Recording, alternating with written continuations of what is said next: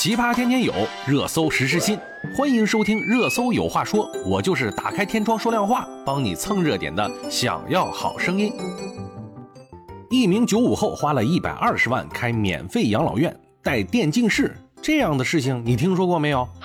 我们今天就来聊一聊这个小子带有创意的运营模式，诠释一下真的流量为王。首先呢，我们还是要先了解一下这个小伙子。这个小伙子叫做樊金林，九七年出生，四家养老院的院长，也是国内粉丝最多的养老院院长。听着就感觉这个小伙子呀是有点东西的。他是怎么做到的呢？这是一个偶然的机会，让樊金林有了新的想法。一位老人啊有六个子女，他轮流照顾，其中呢一位子女就把老人送到了樊金林的养老院。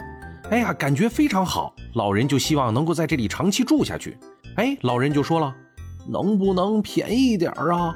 或者让我为你做点啥也行啊。嗯，哎，这个呢，让樊金林心酸的请求啊，成了他想要创办免费养老院的萌芽。樊金林说，他计划投资一百二十万。把免费养老院定义为网红养老院，老人们免费入住，但是呢，要配合拍一些视频，把流量收益用于养老院的经营。哎，樊金林还特意准备了一间电竞房，为什么？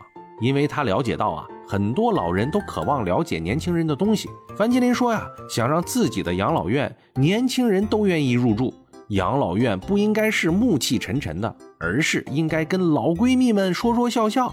这样才是真正养老院的样子呀！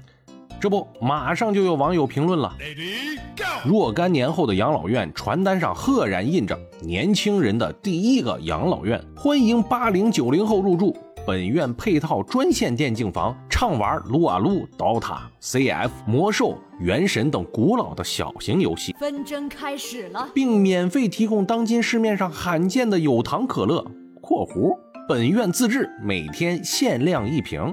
哎，也有的说厉害，这才是年轻人应该有的创业的样子。我都想进去预留一间了。最后也有殷切希望的，麻烦一定要坚持下去哦。还有四十年，我可就老了。那么问题来了，如果你是投资者，你会看好这样的项目吗？你觉得樊金林的运营模式能走下去吗？现在我们来敲黑板。首先说，现在真的是一个流量为王的世界了。线下的生意基本上已经被线上的流量所打败了。不论你是直播带货还是微商淘宝，一旦有了流量的加持，那必须给你带来不菲的利润。小伙子初心是真的不错，希望他能够始终保持初心。为了能够让大爷大妈、爷爷奶奶能有一个安享晚年的好环境。可别变成了自己要流量变现的途径。其实啊，想想也挺好玩的。想必来这个养老院的也都是一群戏精大爷大妈，多好玩啊！大爷，楼上三二二住的是马冬梅家吧？马冬什么？马冬梅？什么冬梅啊？马冬梅啊？马什么梅啊？行，大爷你先凉快吧啊。好嘞。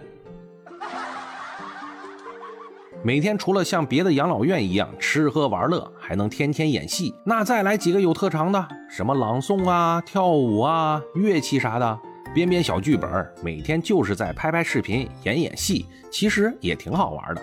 搞不好啊，就出来一群网红大爷大妈，那也说不定呢。如果真的可以按照理想的状态去发展，那这个模式循环起来还是非常不错的。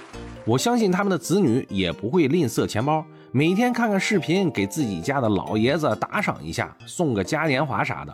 有了钱，我们就改善大家的生活，同时还能够再买些道具啊、乐器什么的，坦坦的一个影视基地嘛。